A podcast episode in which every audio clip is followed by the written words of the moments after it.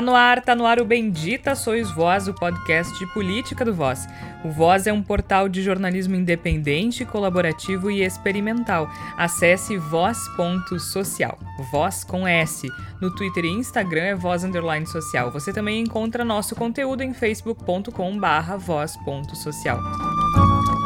Você pode ouvir os episódios anteriores do Bendita Sois Voz no nosso site, voz.social, ou em outras plataformas de áudio de sua preferência.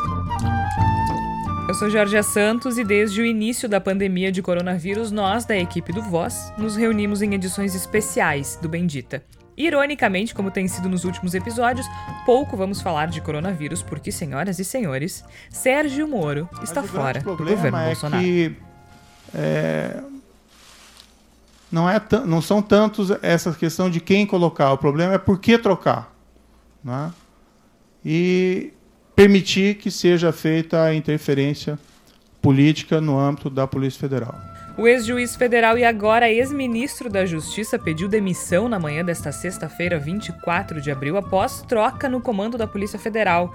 Sérgio Moro foi enfático ao dizer que há interferência política de Jair Bolsonaro na instituição e citou inquéritos no STF.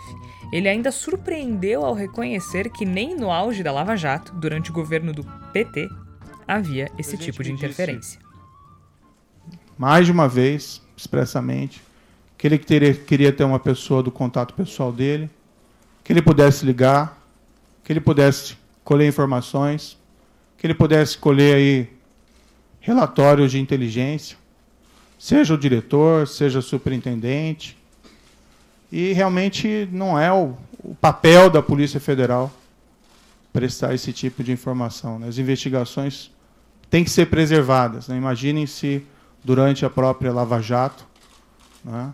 é, o ministro, o diretor-geral, o presidente, a presidente, então presidente Dilma, né?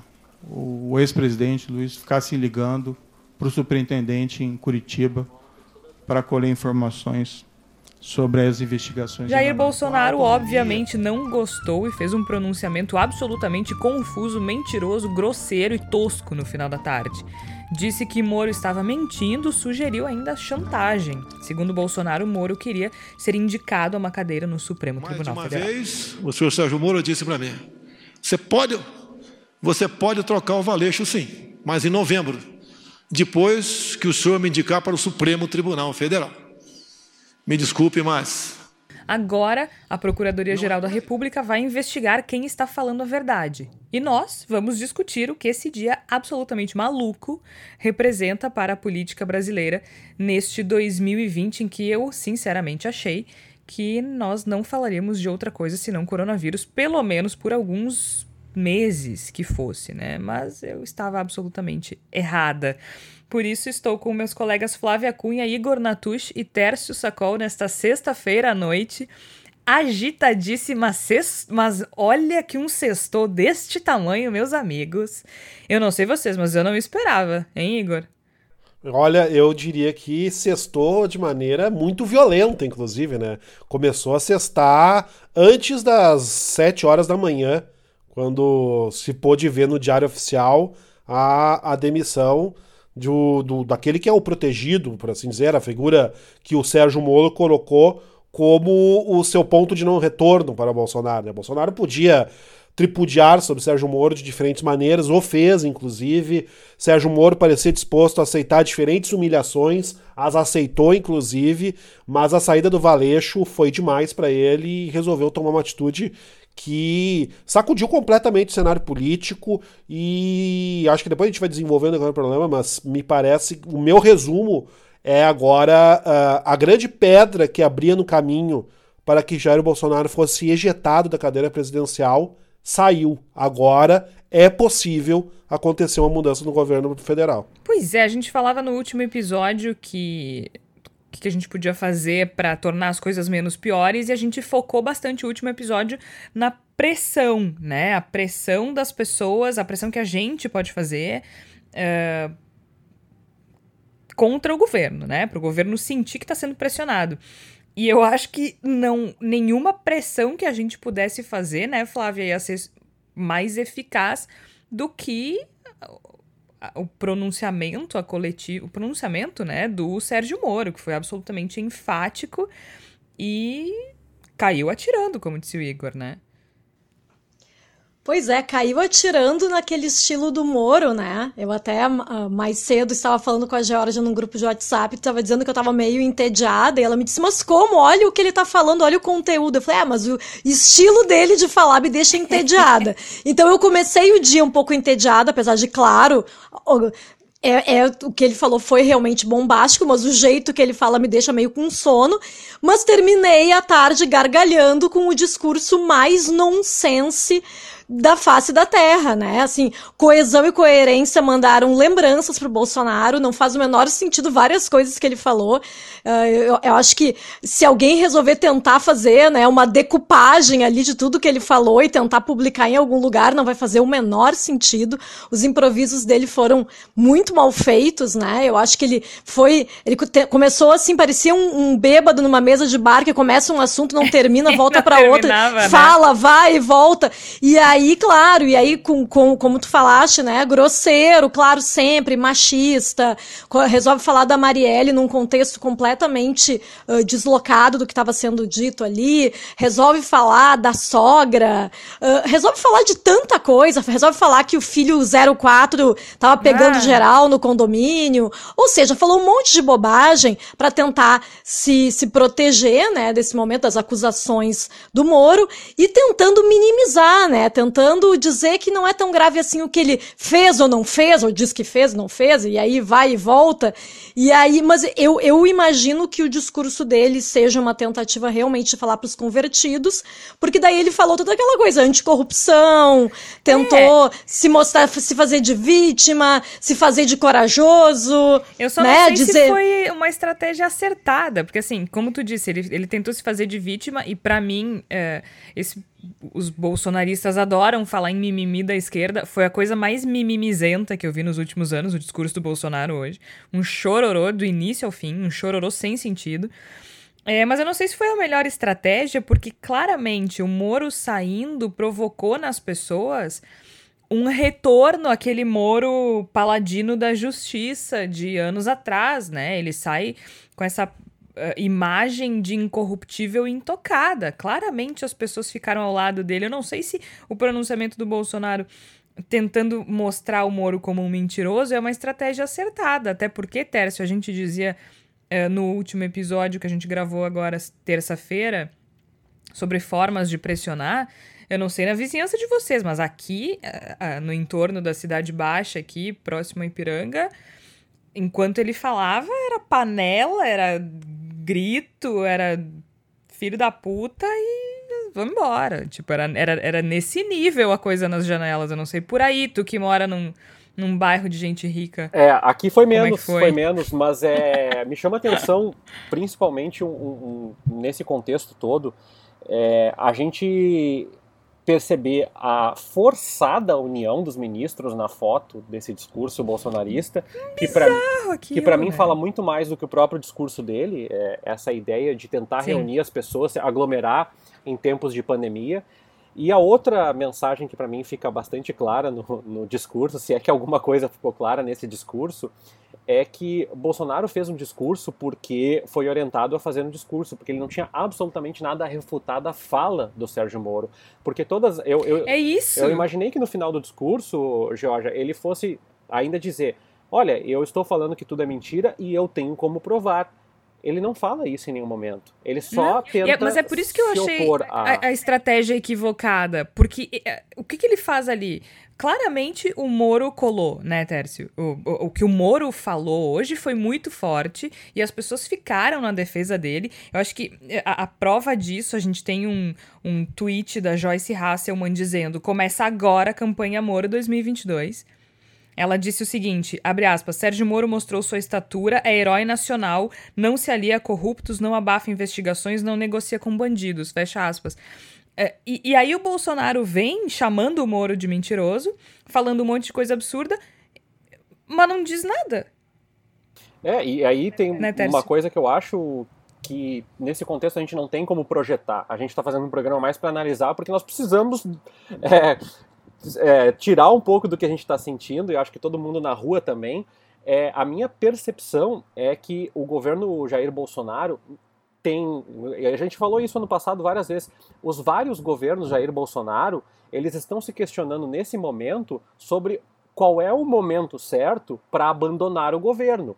Então, é, hoje os religiosos, como Malafaia, atacaram Jair Bolsonaro, os militares estão questionando a autoridade e o poder efetivo do Jair Bolsonaro, os quadros, é, vou colocar como técnicos entre muitas aspas em negrito, que são esses quadros como Paulo Guedes, que estão sendo afetados pelo questionamento dos militares e por uma reportagem extremamente bizarra da, da Record é, nessa semana atacando o, o, Paulo Guedes. Então eu me coloco nessa, nesse contexto entendendo que o governo, essa colcha de retalhos, ela nunca teve tantos retalhos, os retalhos nunca tiveram tão rasgados entre si.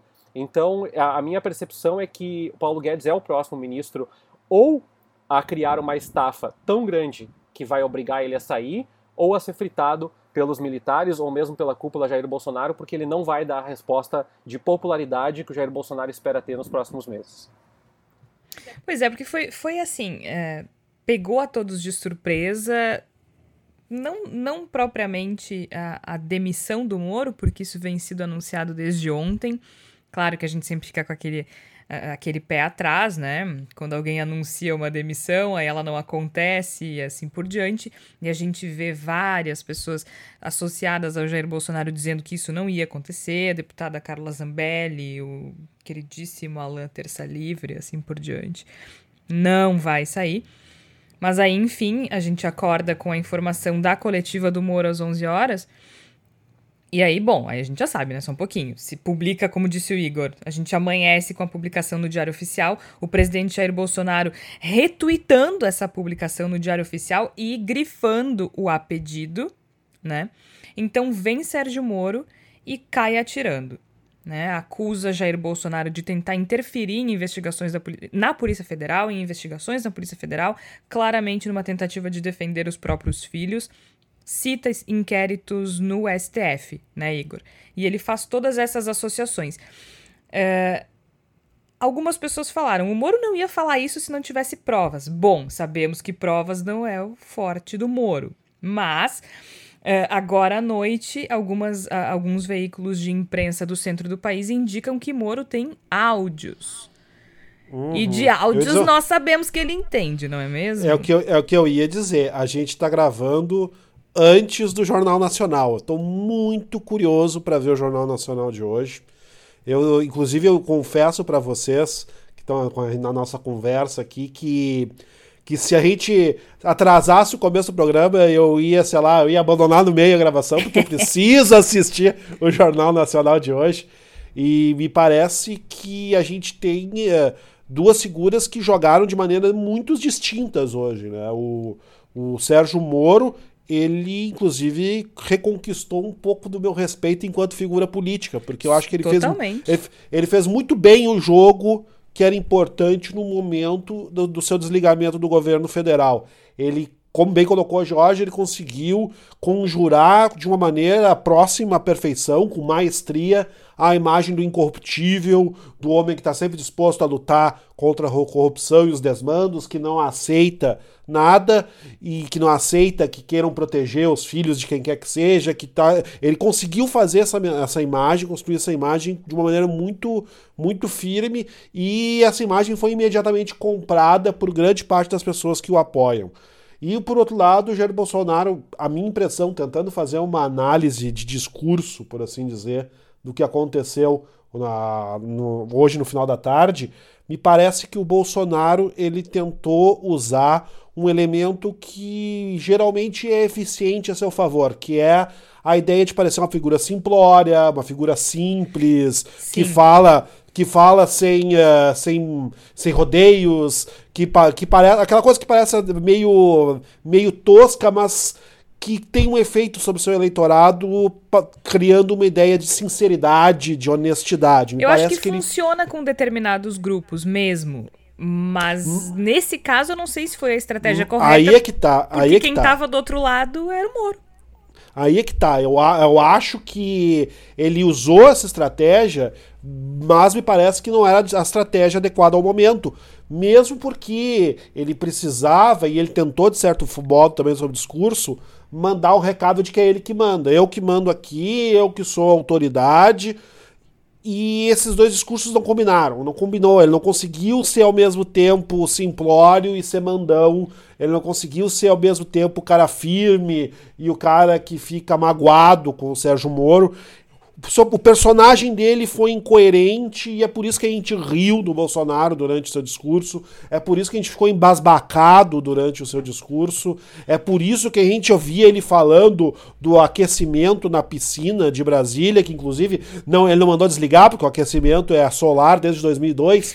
Então, tipo, é, a gente via essas coisas acontecendo, ele falando do, do, do 04, pegador. Foi inacreditável, é, foi inacreditável. Tipo, e, e, e, tudo aquilo que a gente via demonstrava, e a figura de linguagem que eu vi alguém utilizar e com a qual eu concordo muito, parece, parecia um, um, uma pessoa simplória na frente do delegado de polícia se desculpando de todos os crimes que foi acusado na vida. Ah, mas aquela vez eu não roubei aquela batata. Não, mas aquela vez que dizem que eu xinguei fulano. Não, eu não xinguei fulano. Não, mas eu quero saber do roubo da revista. Não, mas aquela vez que falaram que eu xinguei a minha vizinha, eu não xinguei a minha vizinha. Foi a impressão que tinha.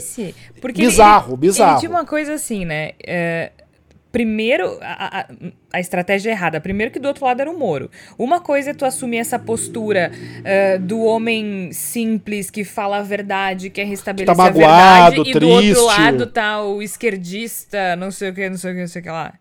Outra coisa é tu assumir essa postura magoada de, de uma pessoa que foi agredida e enganada, e do outro lado tá o Sérgio Moro. E aí. Que é o paladino da justiça e, da elite e brasileira. Tem uma coisa, né, Igor, Georgia, Flávia, que na realidade são várias coisas, mas assim, que estão colocadas. Primeiro, isso tudo acontece num dia onde o Ministério da Saúde é, notifica 357 mortes. Não significa que aconteceram 357 mortes, podem ser muito mais do que isso, inclusive. E que o total de casos passa de 52 ou 53 mil. Esse é o primeiro ponto. Segundo ponto, o ministro da Saúde, que é uma pessoa esquálida e estranha, assiste contemplativa a um discurso e deve se questionar como proceder no maior desafio na área de saúde desde a gripe espanhola no Brasil em 1916, com uma equipe que não está montada e que não há estratégias. Ele já, ele já recuou da, da ideia de fazer testagem coletiva, em massa, como ele mesmo defendia enquanto ele não era ministro. E aí, um terceiro elemento que me parece nisso tudo é: a bolsa hoje despencou, o dólar subiu. O discurso Jair Bolsonaro de que a economia está acima de tudo e de todas e de todas as vidas é, importam, especialmente é, as vidas que o Bolsonaro é, gosta, que são os filhos dele, é, é, é, vai por água abaixo, vai pelo esgoto. Por quê?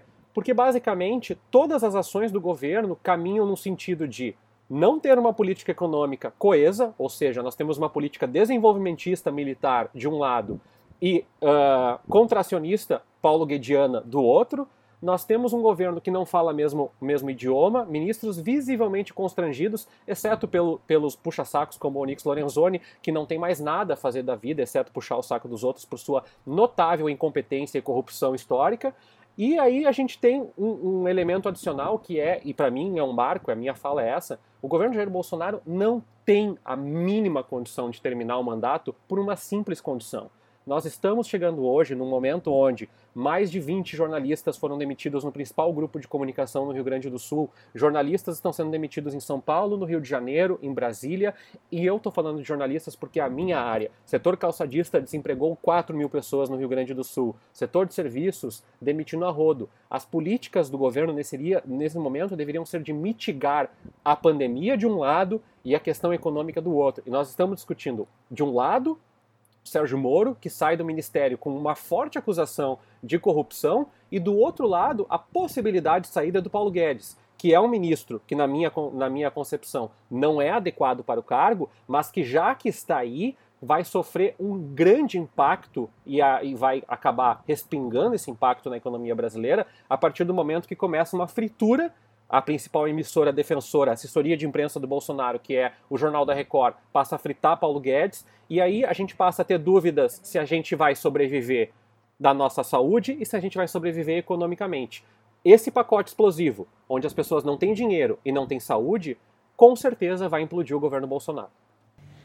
É, e, e, tem uma questão. O governo Bolsonaro, se a gente parar para pensar, o Tércio fala do aspecto é, prático, né? Da vida das pessoas, da rotina, da economia, e, e ele está perdendo capital político. Né? Além de tudo isso que o Tércio falou, ele está perdendo capital político. Ou seja, é uma combinação perfeita para esse governo ser implodido a qualquer momento. De todo modo, eu fiquei relativamente, não sei se tranquila, mas a partir do pronunciamento, por mais confuso que tenha sido, e pela postura do vice-presidente Mourão, que estava ao lado de Bolsonaro durante o pronunciamento, eu não percebi, e aí não sei o que vocês acharam, me corrijam se eu estiver errada, uma um ambiente favorável a algo similar a um golpe por parte dos militares ou de um autogolpe, como a gente chama na ciência política.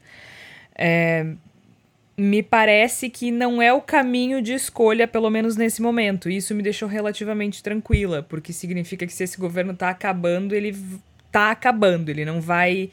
Ele não tem condições nem capital político de estender esse mandato na força. Eu acho que não. Não sei, vocês, eu acho, vocês tiveram essa impressão? Eu acho que não, Georgia, mas não por uma, uma convicção ou por um projeto. Ah, não, não. É, é mais porque não tem força, né? Uh, Porque não consegue, não tem, claro. Não tem claro. a mínima, mínima estrutura. E, de novo, os militares uh, que estão à frente de cargos políticos hoje sabem que eles não podem errar de novo. Né? Então, eles têm que assumir uma, uma postura estratégica. Primeiro, porque os militares hoje são muito menores do que eles foram em 64. E segundo, Sim, porque hoje o Brasil é ultra dependente economicamente de outros países. Então, um governo isolacionista, como foi o militar de 64 a 88, não teria sobrevida no contexto como a gente está vivendo. Não, não funciona agora. E de todo modo, os militares já tomaram conta desse governo de certa forma. Provavelmente vai ser um militar no lugar do Moro também, né? É, exato. E me parece que hoje os militares eles estão numa situação, não digo numa, não, não digo que eles estejam num impasse, num dilema, mas me parece que a, as disputas que existem dentro da esfera militar fazem com que o, a, os militares que estão no governo eles estejam numa espécie de saia justa, porque eles não me parecem mais ter a disposição de serem o, os fiéis escudeiros de Jair Bolsonaro, pelo contrário, tanto que se diz que quem estava tentando negociar a permanência de Sérgio Moro era o general Braga Neto. O que é um, em si só é um cenário um tanto quanto ridículo, mas de qualquer maneira, aparentemente era o que estava efetivamente acontecendo. E se a gente parar para pensar, uh, tentando ser o mais direto possível, quem, quem estaria do lado de Bolsonaro caso ele tentasse autogolpe? Só a banda podre das polícias, é. as milícias Sabe? Acho que ele. ele mas eu ele achei não, interessante. Ele, ele, mas eu quero dizer que ele trabalharia, se ele fosse trabalhar numa dessas, ele ia trabalhar no jeito de, sei lá, fazer uma guerra civil. Guerrilha. Não, aí, mas aí que tá, porque eu, o que, que, eu achei interessante? Se ele tivesse predisposto a arriscar. Um, algo nesse sentido, porque, bem ou mal, se ele conseguir uh, parte das polícias e milícias do lado dele, teoricamente, na força, ele tem uma vantagem. Uh, eu acho que o tom do pronunciamento de hoje seria de ameaça. Seria de, de, de, de força, seria de virilidade, sabe? Aquela coisa, aquele discurso machão, quem manda aqui sou eu e eu vou fazer o que eu quiser. E não Sim. foi. Foi, um, não, foi muito foi. assim. É, foi, ele tava se explicando, entendeu? A, a, minha impressão é que a estratégia dele é bem outra. Eu acho é, que ele. Mas ele, isso me ele, deixa um pouco ele, mais tranquila. É aí que eu quero com chegar. Certeza, acho, que, acho que a gente pode eliminar alguns temores, digamos assim. Com certeza. Eu acho que a estratégia do Bolsonaro, me parece, já me parecia e me parece mais ainda, é de criar o grande caos e tentar sobreviver a ele. Acho que nesse momento, no, nesse momento que o Bolsonaro confia em ser capaz de sobreviver ao caos, de criar essa situação de imensa crise política e, e uma crise política que ao mesmo tempo ganha um caráter genocida por causa da, da presença do, da pandemia em nosso país e que ele confia na possibilidade de sobreviver a esse caos e sobrevivendo chegar ao outro lado dele com um poder maior para impor a sua vontade. Me parece que é essa estratégia que ele tem nesse momento, mas é uma estratégia muito arriscada pra, da parte dele, porque ele praticamente não tem mais do que se agarrar, né? Eu acho que a partir do momento em que sai o Sérgio Moro, fica aquilo que a gente dizia no programa anterior do, do peso, da dificuldade de abraçar Bolsonaro, se tornou dificílimo abraçar Bolsonaro. Porque agora, agora tu não pode nem alegar que tu tá abraçando o Bolsonaro porque ele, de certo modo, no seu governo, abriga a Lava Jato. Isso se agora, perdeu. Isso é muito interessante, porque assim, né? É um divisor de águas. Até o momento, a gente tinha, assim, um monte de gente renegando o Bolsonaro a partir da pandemia do coronavírus. Né? A gente percebe uma forma absolutamente inadequada de lidar com uma crise que é planetária, entendeu? Que é mundial, que é universal. A gente vê que ele não tem condições de lidar com uma crise global. Ele não tem condições de lidar com uma crise de saúde pública. Ele não tem condições de lidar com isso. Ponto começaram a sair algumas pessoas. Segundo momento é o ministro da Saúde. O ministro da Saúde se mostra, assim, uma pessoa capaz de conduzir a pasta durante uma crise de saúde pública.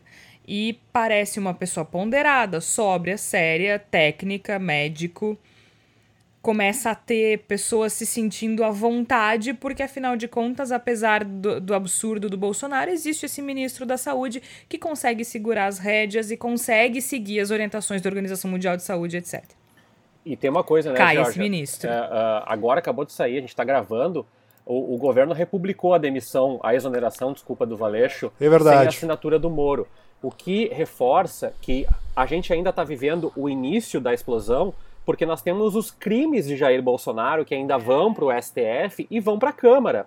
Então ele está sangrando em praça pública e agora só o que falta é as pessoas irem lá e pegarem um pedaço do órgão para si, porque ele está sangrando mesmo. Então é o que sobrou. Mas, mas aí que aí que tá. Onde é que é, por que, que é um divisor de águas? A gente tem, né? Não sabe lidar com a crise, cai o ministro da Saúde. Uh, quem tinha sobrado do lado dele, tu tinha duas justificativas ou tu é Bolsonaro até debaixo d'água e aí tu não tu vai ser sempre Bolsonaro, e aí a gente falou, né, daqueles 20% que vão ficar do lado dele, nananã. Mas tinha muita gente eh, se protegendo sob a justificativa da Lava Jato, da corrupção, do Sérgio Moro, né? É um governo que vai mudar o país, é um governo que tá contra o sistema, é um governo diferente. Agora isso acabou. Então, assim, quem continua fechado com o Bolsonaro vai ter que rebolar para se explicar. Porque assim, ó, tu não tem mais justificativa minimamente racional para estar tá junto com ele agora.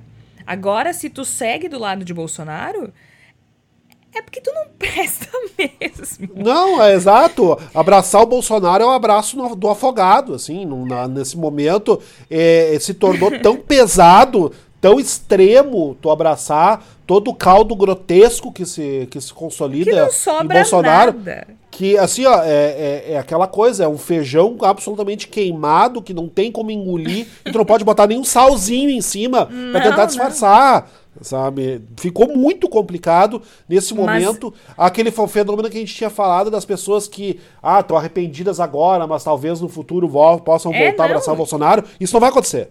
E isso, isso, isso é muito significativo, entendeu? Porque a, tu ainda podia usar a coisa da corrupção, da transparência. Isso acabou. Então agora, assim, ou tu abraça a irracionalidade da, da, da, da tua devoção, e aí a gente sabe que não é irracionalidade, a gente tá falando de preconceitos da pior espécie, a gente tá falando de elitismo, a gente tá falando Recalque. de tudo, né? E sem contar no anti-esquerdismo, sei lá como é que a gente pode chamar isso agora. Então, eles vão ter, que se, vão ter que rebolar. Eu tava agora no final da tarde, numa rádio aqui em Porto Alegre, tinha deputado fugindo de pergunta que nem sabonete. Era um negócio assim, vamos es esperando para onde é que o vento vai para ver como é que se posiciona. Deputado que até semana passada eh, tava abraçadinho. Então, é, é muito interessante ver como as pessoas vão se comportar sem o Sérgio Moro no governo. E mais, não é só sem o Sérgio Moro no governo. É o Sérgio Moro dizendo que o Bolsonaro uh, é corrupto. É corrupto. Ele não falou que ele é corrupto, mas, né? Se cometeu o que ele disse que cometeu, porque o Tércio falou nos crimes. Uh, tinha assinatura digital do Moro no primeiro decreto, né? E agora tiraram a assinatura. Isso não é falsidade ideológica? Quem é que cometeu qual crime? E aí, pelo que eu entendi, de acordo com o que a PGR identificar do Bolsonaro ou do Moro, tem uma lista de sete ou nove crimes dos dois lados em que os dois podem ser enquadrados. Como é que vai ficar? É complicada a situação. É, uma, é, uma, é um peso muito grande para o Bolsonaro carregar nesse momento. E me parece que essa, essa movimentação do Aras, na verdade, ele tenta mostrar serviço sem fazer nada, na verdade, né? Porque ele entra com a, com, com, a, com um pedido junto ao STF, mas ele, ah, vamos ver o que vai acontecer, porque pode ser que o Moro esteja mentindo também. Ou seja, ele tenta mostrar serviço sem se comprometer é. efetivamente com a posição que deveria tomar. Eu realmente não acho que essa que essa investigação caseira vá, vá ter muito efeito, mas é interessante que se sintam pressionados uh, Isso, exato. a tomar esse tipo de atitude. A, impress né? a impressão que eu tenho, a impressão que eu tenho é que agora está se pensando, está se articulando qual é a trilha que pode ser seguida para ejetar o Bolsonaro. E Porque, o, Tércio disse... tá, o Tércio mandou uma, uma bombinha Isso. aqui pra gente, né? Exatamente. Uh, ele já vai poder falar. E me parece muito claro que o, nesse momento que a gente tem, a grande pedra que tinha no caminho, que, que era a popularidade do Bolsonaro, muito grudada à popularidade do Moro, não existe mais. Nesse momento, se a ideia é se livrar de Bolsonaro, a, trilha está bem dizer aberta. E, obviamente, vai chegar agora, todo mundo vai querer ser o pai da criança, né? Essa é a criança que todo mundo vai querer dizer que, ah, eu fui o primeiro a pedir o impeachment, eu fui o primeiro a fazer não sei o quê. Mas me parece que há uma hesitação e uma certa resistência também no sentido de usar o impeachment. Talvez o impeachment se torne aquele pro forma posterior e se tente um afastamento via STF para fazer uma investigação. Tem, tem, tá sendo construído isso e a eu, gente não sabe muito bem para que lado vai. Eu acho que se não fosse pelo coronavírus, o impeachment já seria uma alternativa mais viável. Porque eu acho que agora tem um pouco do peso de tu estar tá no meio de uma pandemia em que pessoas morrem a, aos montes todos os dias e, e, é mais um problema, é mais uma crise, é mais algo para se administrar. Mas a gente tinha vários pedidos de impeachment na Câmara e agora agora a fonte desses pedidos está começando a mudar, né, Tércio? É, a, a Joyce Asselman protocolou um pedido de impeachment pelo, em nome do PSL. PSL, para quem não lembra... Maravilhoso, é, é, maravilhoso. É, é o partido que amparou Jair Bolsonaro até ontem, né?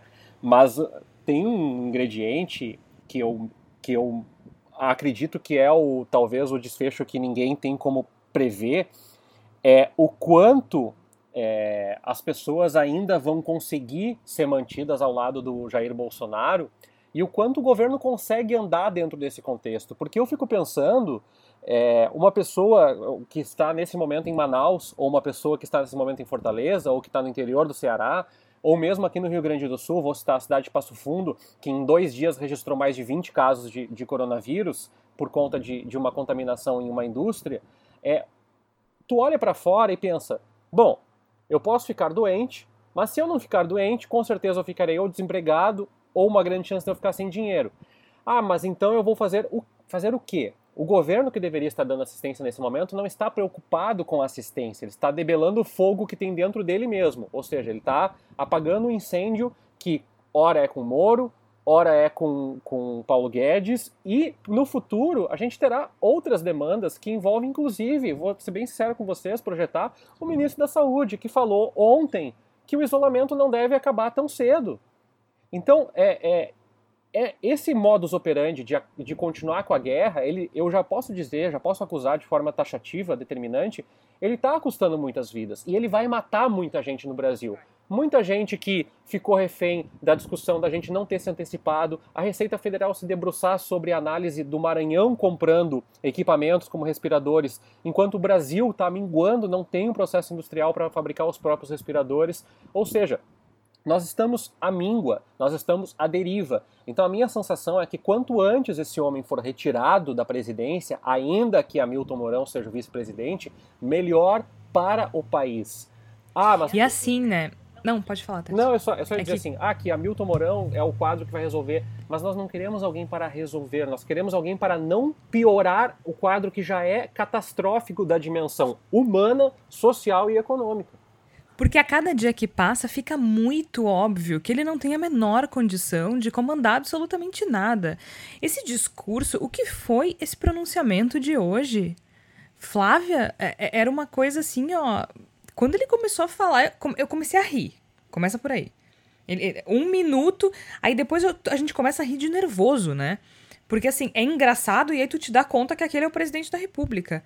E, e, e aquilo começa a, a dar um, um constrangimento, uma vergonha alheia, porque era um festival de, de, de, de aleatoriedades e, e, e tanto que para mim a pessoa que melhor compreendeu o discurso de Jair Bolsonaro no dia de hoje, eu não sei o nome, porque chegou uh, pelo WhatsApp, que diz o seguinte: Abre aspas.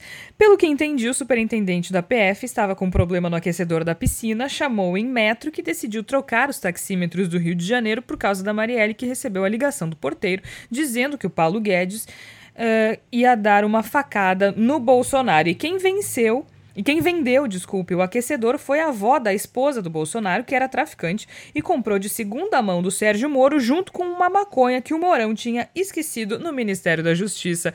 Fecha aspas. É, é isso, né? Eu não sei, eu, eu não, eu não, eu, eu disse, eu não, juntando todos os meus diplomas, eu não tenho estofo intelectual para entender o que esse homem falou. Eu, eu, quero destacar uma outra fala do, do, Bolsonaro, que é quando ele fala que ele luta contra o sistema, me parece um pouco que o Igor comentou, ele está se defendendo de qualquer coisa, porque qualquer pessoa é? que estiver atacando ele nesse momento, qualquer pedido de impeachment, qualquer pedido de afastamento, qualquer coisa que o Moro for falar, qualquer prova que for apresentar, é porque ele está lutando contra o sistema, né? Me lembrou um pouco aquela teoria da jornada do herói, do Joseph Campbell, que é uma das coisas assim que, que se fala da jornada do herói, que ele sempre tem que ter um inimigo, né? No caso do Bolsonaro, podem ser inimigos muito imaginários, assim. Agora ele tá dizendo que ele tá lutando contra o sistema, né? Porque daí, assim, se o STF falar alguma coisa, ó, é porque eu luto contra o sistema, viu, gente? Então é isso. Se a, a, o Congresso Nacional fizer alguma coisa, não, é que isso aqui que é, vocês já entenderam, é que eu sou um cara que tô lutando contra o sistema, os caras estão contra mim. E eu vou dizer para vocês que eu passei a tarde aqui uh, me divertindo com, com áudios de um Bolsonaro de um grupo de WhatsApp que meu marido participa e que ele tava só incitando o Bolsonaro a falar, e vocês não têm noção das insanidades que o cara falou, defendendo o Bolsonaro dentro dessa ideia de que o Bolsonaro realmente é um cara que tá indo contra tudo e contra todos, e que o Moro, na real, é um baita traíra. E aí as pessoas começam a justificar o injustificável, e, e, dentro disso é que a gente fica pensando, né, dentro dos inimigos imaginários, que, que, que, é o, que pode ser até o coronavírus, que é o comunavírus, e que pode ser o, o Moro, e que pode ser tanta coisa, que pode ser o comunismo mesmo e tal, e aí uh, é o Maia, uh, é tanto inimigo imaginário dentro disso, que, que na verdade, assim, nós estamos assim, né, quem poderá nos defender, né? Eu acho que nem o Chapolin Colorado conseguiria, porque com esse homem no poder, no meio de uma pandemia, né? Eu, eu espero que ele seja afastado, espero mesmo que, que o Tércio está dizendo aqui, projetando seja o que vai acontecer, porque eu não sei se, uh, se como é que o Brasil vai sobreviver, né? A gente já teve muitos governos ruins, né? A gente passou por muitos problemas, por ditaduras, por tantas coisas assim, mas assim, um gravíssimo problema de saúde pública e uma pessoa alucinada no poder, né? É muita coisa ruim junto, né? Pra gente uh, sobreviver, para conseguir aguentar, tanto, tanto na questão econômica, quanto na questão de saúde, questão política também, né? Uh, eu, eu torço para que os próximos capítulos dessa, dessa nossa, desse seriado aí sejam um pouco menos emocionantes pra gente, porque tá difícil, né? Eu também. É assim, né? Não é segredo para ninguém que todos nós torcemos para que esse homem saia do poder o mais rápido possível. De qualquer forma, eu acho que a gente nunca esteve tão perto disso, né? Porque a gente está falando aqui dos inúmeros problemas e da perda de capital político, da perda de apoio, mas no final das contas, o que aconteceu hoje, as acusações do Moro e a, a troca de acusações entre Moro e Bolsonaro foi, foi muito grave. Né?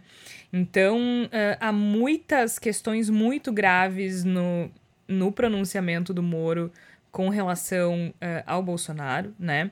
Dizendo que queria alguém do contato dele para que pudesse colher relatórios de inteligência, uh, dizendo que sim, que haveria, que queria interferência política nas investigações, que queria que se interrompesse investigações uh, com relação a inquéritos do STF.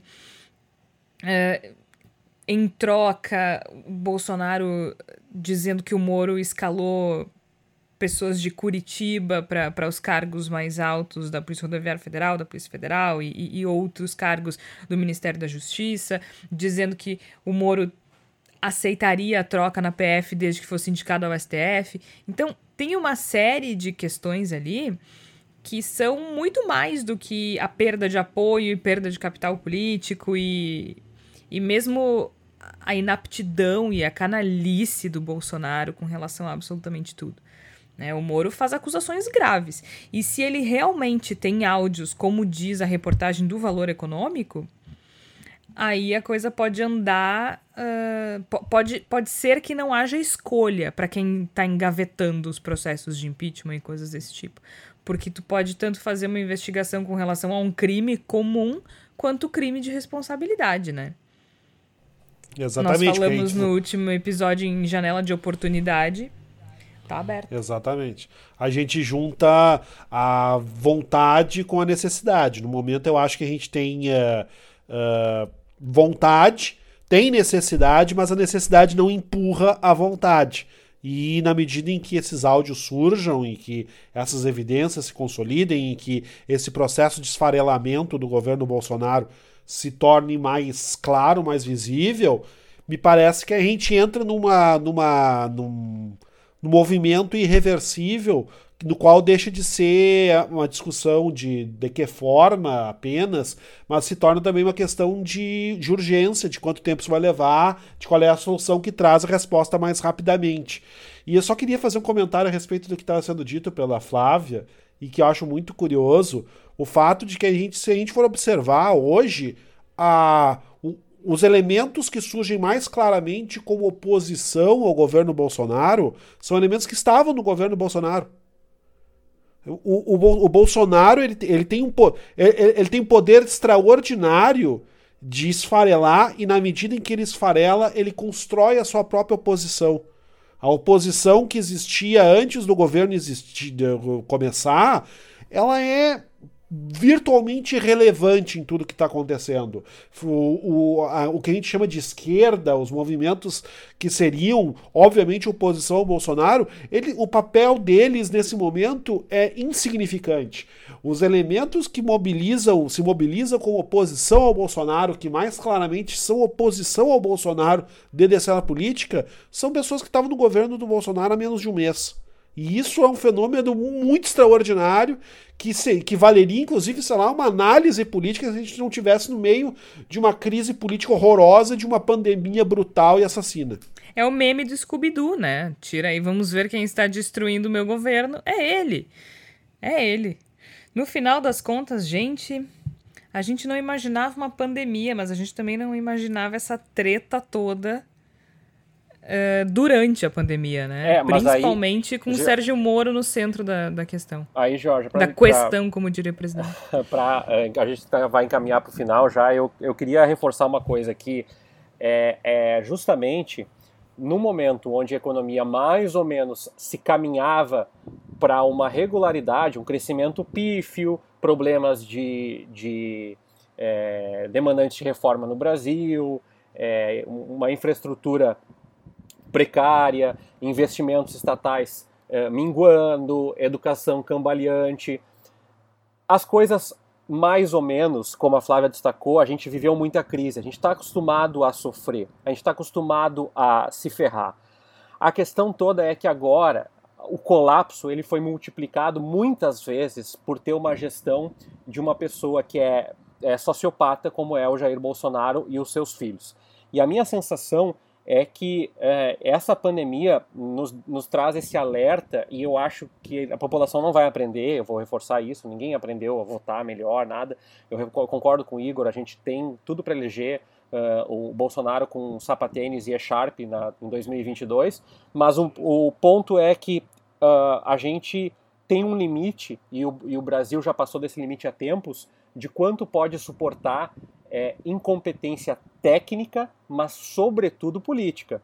E no caso do Bolsonaro, a incompetência técnica até não estava batendo no pescoço. É que a política vai acabar derrubando ele e acabando. É, é, ele não, não imagino ele como um Collor que vai voltar é, de forma sorrateira no futuro. É, Jair Bolsonaro vai ficar é, eternamente como uma figura nefasta na lata de lixo da história. Não tem a menor dúvida, não tem a menor chance de, de ele ter qualquer outro espaço que não seja esse.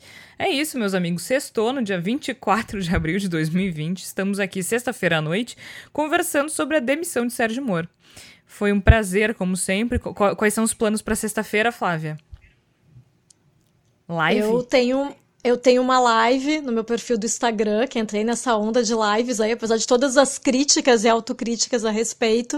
Uh, vou, vou, vou fazer uma live falando sobre literatura né? Conectando com política, não tem como não fazer uma abertura falando sobre política, né? Eu vou, vou entrevistar uh, o idealizador de um site chamado Literatura RS, que fala da, da, literatura feita aqui no Rio Grande do Sul, mas que é um cara que se posiciona muito, que faz muito panelaço, então tenho certeza que terei uma boa conversa com ele, conectando a literatura com a política também. Trabalha essa mulher. Igor Natucci, o que, que tu vai fazer nessa sexta-feira à noite? Olha, a primeira coisa vai ser degustar o Jornal Nacional. Pretendo assistir com muita atenção, saboreando cada palavra, cada entrelinha do que vai tá, aparecer ali. Coloquei várias cervejas para gelar, porque hoje eu acho que é um dia que é muito necessário não beber. Tenha dúvida. Então, né, não estou incentivando o, alcoolismo do ouvinte ou da ouvinte, né? Não, não, não espero que você se acabe, mas acho que é um dia que pede muito se, essa necessidade se puder, de beber. merece, né? É, eu acho justo. Nesse momento eu acho justo. E, sei lá, amanhã a gente vê o que vai acontecer. Terço Sacol. Eu tenho trabalho, tenho uma orientação de TCC ainda hoje. E, oh, e tem uns, uns trabalhos que eu faço para o Alltech na PUC. Mas eu também pretendo assistir o Jornal Nacional e, e o Big Brother, porque eu quero que o Babu diz... ganhe o programa. Eu ia dizer, vocês estão muito sérios aí, tu falou Big Brother, tá bom. Tem que ter um entretenimento nesse corpo, gente. É muita notícia, o que, que é isso? não, não. Agora eu tava me lembrando, Tércio e eu dividimos muitas aulas na sexta-feira à noite, né, Tércio? É verdade. É 10h30, 10h45, a gente na PUC dando aula de Rádio 2 grande momento. Momentos que ainda tínhamos turmas de 35, Nossa, 40 alunos. turmas fácil, né? enormes. Né? É, hoje nós temos a, a minha turma de sexta-feira tem 10 alunos. É um Puts. momento diferente. É, bem diferente. Eu vou comer pizza, beber vinho e pretendo assistir um episódio de uma série na Amazon que se chama Isso é Futebol, muito interessante, e assistir ao Rei da Comédia de Martin Scorsese, porque hoje eu quero rir. Apenas isso sempre um prazer dividir esta tela, né? Agora não é a mesa nem café, é dividir esta tela e esses microfones com vocês. Eu sou Jorge Santos, participaram Flávia Cunha, Igor Natucci, Tércio Sacol. A gente volta em seguida, eu não sei quando, porque tem muita coisa acontecendo. Até lá! Feito!